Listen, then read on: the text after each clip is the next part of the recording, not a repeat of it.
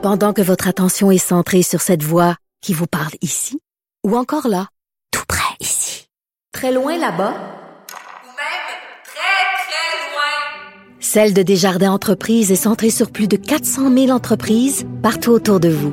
Depuis plus de 120 ans, nos équipes dédiées accompagnent les entrepreneurs d'ici à chaque étape pour qu'ils puissent rester centrés sur ce qui compte, la croissance de leur entreprise. C'est maintenant l'heure de la chronique culturelle. Anaïs Gertin-Lacroix qui est là. Bonjour. Bonjour. Un beau séjour en Abitibi à Un beau Noranda. séjour en Abitibi, de retour, euh, pimpante. Bon. Bon. Et tu nous parles de Diane Tell. Un gros retour pour Diane Tell. Euh, je rappelle que l'album Rideau ouvert est paru il y a huit ans. Donc, ça fait huit ans qu'on n'a pas eu du nouveau euh, matériel et elle reviendra le 4 octobre prochain avec un album qui va s'intituler Haïku, qui est un poème japonais. Album, je vous dirais, pour de ce que j'ai entendu, ça va pas nécessairement faire lever le party. Il y a quelque chose d'assez lourd. Comparativement à Rideau ouvert, où on dit que c'est un album anti-déprime, là, on s'en va complètement ailleurs. On dit que c'est un album articulé autour des sentiments humains qui ne durent pas. Album réalisé par Fred Fortin et euh, sur les 12 chansons originales, il y en a quatre euh, qu'elle a écrites elle-même, composées elle-même et je vais vous faire entendre un extrait de On ne jette pas un amour comme ça.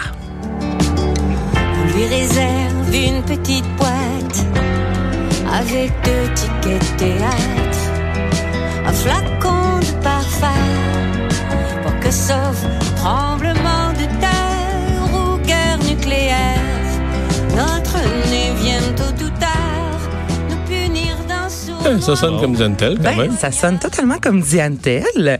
Euh, la deuxième chanson qu'on va entendre sous peu, le titre, c'est Il ne m'aime pas. Donc, c'est pour ça que je vous dis que c'est un album.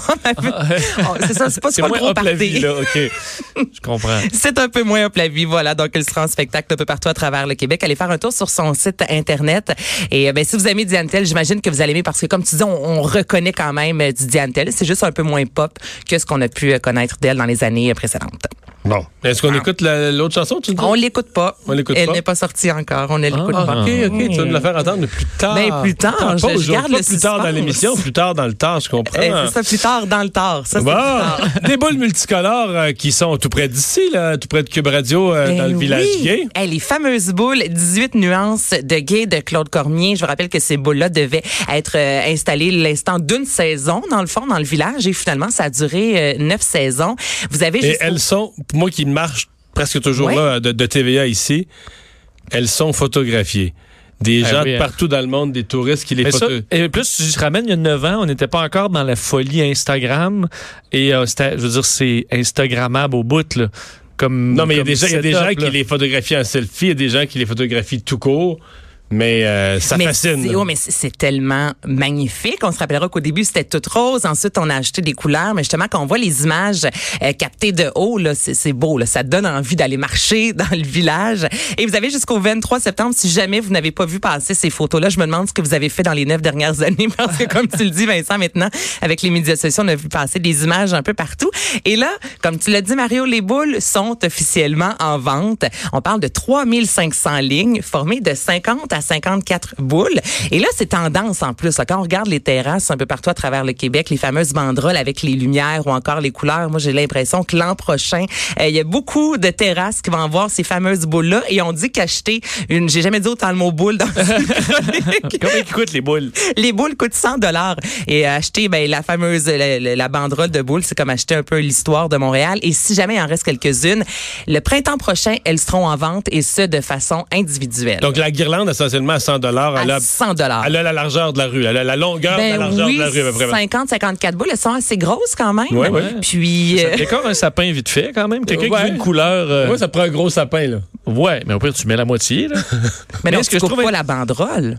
Faut, Ben ben, non, non, mais, faut que tu ah, la mettes ok. autour. Ouais, j'avoue, tu peux la mettre Mais autour tu mets plus de boules. Ben, mais, mais, euh, des boules. ce, qui est, ce que je trouve vraiment intéressant de cette idée-là, c'est que ça sert à autofinancer le futur. Et voilà. Je veux a- dire, à 100 pièces la ligne de boules, là, là, ça fait 350 000 pièces. C'est quand même pas pire pour Ben, vendre des c'est quand vieilles même pas pire. Ben, comme tu dis, puis il y a 10% de Parce chaque revenu qui va être versé à trois organismes communautaires. Mais parce que le printemps prochain, là, il faut trouver. Ils vont vouloir faire quelque chose quand même au-dessus de la, de la rue Sainte-Catherine, dans le village, c'est Oui, sûr. il y a un appel qui a été fait. Ils ont 24 projets présentement. Ah. Et c'est avant la période des fêtes qu'on va découvrir quelle sera euh, l'œuvre d'art exposée. Moi, je trouve que la barre est haute. Oui, vraiment. Il me semble que, je, je sais pas, moi, j'aurais peur d'exposer, tu sais, après euh, ça qui a Ben- connu tellement de succès. J'ai bien hâte de voir ce que ça va être. Moi, je suis surpris qu'ils arrêtent ça. Tu sais, de- ça aurait pu durer euh, indéfiniment. Je sais pas à quel point les gens sont tannés. Mais ça doit coûter quand même, à- je sais pas, à la ville. Euh, moi, je, ben là, pour la même raison, parce que je marche toujours, là, tu sais, j'ai, j'assistais à l'installation Mm-hmm. quand même, là. Tu sais, je les voyais avancer, là, chaque jour. Et c'est du monde, là, avec des nacelles, parce qu'il faut qu'ils aillent attacher ça. Je sais pas combien de monde c'était avec des nacelles, puis ça avançait pas. Je dans une journée, ils en font, mais pas tant que ça, là. C'est quand même Ouais. long, ils placent tu remballes ça. tout par couleur après à l'automne. C'est quand même Là, de la ça fait job. des nœuds. Oui, oui. Hey, Oui, c'est, c'est du monde, c'est c'est du job. monde, puis c'est de l'ouvrage. L'installation au salaire des. C'est pas les écoles bleues qui font ça, ou c'est tous des privés, je sais pas. Bonne question. Ça va l'air des privés, c'est des camions privés de mémoire. mais En tout cas, ça doit Mais, c'est- mais ça rend un secteur qui est pas toujours accueillant, là, on va se dire. C'est pas relié à- au fait que c'est le village gay, mais c'est un coin qui est que- quand même qui a des certaines problématiques. là. C'est de la rue Ces Sainte-Catherine. problèmes sociaux et de désinstitutionnalisation et Exact. autres, et Ça- de drogue. Et de... Et ça rend ce coin-là beaucoup plus invitant à aller Ben, c'est marcher. plus festif, c'est lumineux. Puis écoutez, dans les 24 euh, projets qui ont été proposés, peut-être que quelqu'un a mis en gros facile à installer. C'est peut-être ça qu'on va faire. En conclusion rapide. Son projet va être choisi. En conclusion rapide, le Théâtre du Nouveau Monde qui vient de recevoir de l'aide. Oui, absolument. Donc, on parle de travaux et d'agrandissement. Au total, on parle de, de, de, de 21 millions de dollars, ce que ça va coûter. Donc, 12 millions de Québec versés dans le cadre du programme d'aide aux immobilisations, 4 millions du patrimoine canadien, 1 million de la Ville de Montréal, 4 millions euh, secteur privé. Et on veut vraiment rénover tous les locaux. Ça n'a pas été fait depuis 22 ans. Il va y avoir euh, une salle qui va être ajoutée à l'arrière pour les costumiers. On va ajouter un volet plus technologique également. Donc, euh, deux ans quand même que ça va prendre pour rénover le Théâtre du Nouveau Monde. Mais c'est sûr que ça vaut la peine parce que si vous y allez souvent, vous le savez que dans l'entrée, c'est jam-pack, comme on dit en bon québécois. Donc là, on, va, on veut comme agrandir le tout pour rendre ça plus convivial. C'est jam pack, mais c'est le fun quand même. Le restaurant Ben moi est bon. Le restaurant tout est super bon. parfait, mais dans dans l'air du temps, on dirait qu'il faut rénover. Amener un côté 2.0 et là c'est rendu au théâtre du Nouveau Monde. Voilà. Fait plaisir. On s'arrête dans un instant de résumé des nouvelles.